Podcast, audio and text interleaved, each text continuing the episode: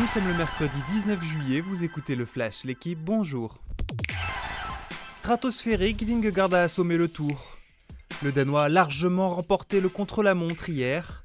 Avec 1 minute et 38 secondes d'avance sur Tadej Pogacar, deuxième hier, le maillot jaune conforte son avance au général. Vingegaard possède désormais 1 minute et 48 secondes d'avance sur le Slovène. À moins d'une catastrophe, il est bien parti pour remporter la grande boucle pour la deuxième saison consécutive. Adam Yates, coéquipier de Pogacar, prend la troisième place du général aux dépens de Carlos Rodriguez. Auteur d'un bon chrono, David Gaudu consolide sa place dans le top 10 et se classe 9ème.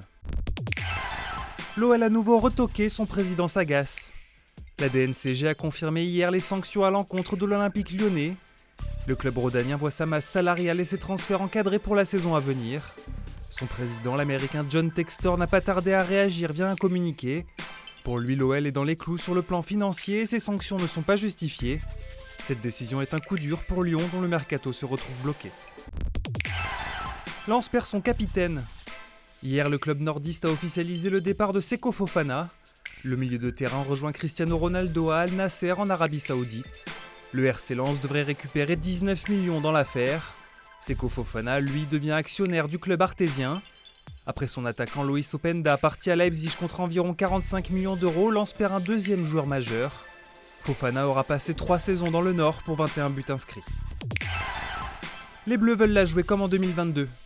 Ce soir, la France affronte les États-Unis en quart de finale de la Ligue des Nations de volley.